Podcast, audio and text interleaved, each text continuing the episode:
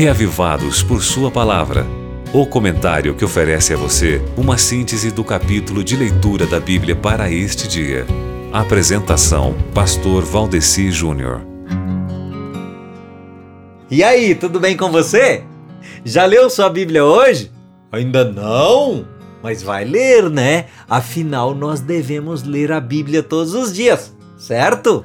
E é por isso que o programa Reavivados por Sua Palavra aqui é diário, porque este é o programa que nos conduz a esta atividade de ler a Bíblia todos os dias. Ontem, hoje, amanhã e sempre, né? Ontem eu falei aqui com você sobre o anúncio que o povo de Israel recebeu de que seriam invadidos por uma nação estrangeira quando eu comentei o capítulo 4 do livro de Jeremias. Bom, se o capítulo 4 de Jeremias salienta a enormidade do castigo que estava prestes a cair sobre o povo de Judá, já o capítulo 5, que é a leitura bíblica de hoje, proposta pelo projeto Reavivados por Sua Palavra, ele põe o acento sobre a apostasia que estava reinante por ali que era o que justificava a própria punição que estava sendo anunciada. E aqui eu me lembro de Diógenes, que percorria as ruas de Atenas com uma lanterna acesa em plena luz do dia procurando por um homem honesto.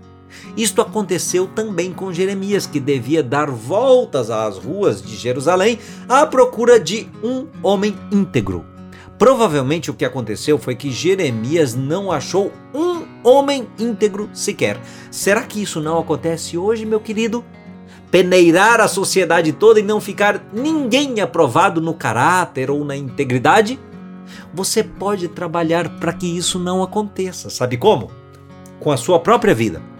Se você for íntegro, pelo menos você não vai ser peneirado. Mas enfim, eu penso que o maior proveito que a gente tem da leitura de Jeremias capítulo 5 é sermos levados a uma reflexão sobre o quão prejudicial é o pecado. Então, eu recomendo que faça essa leitura. É uma das formas pelas quais você estará permitindo que o seu caráter seja burilado para a integridade, a fim de que pelo menos você não seja achado em falta. Tá certo?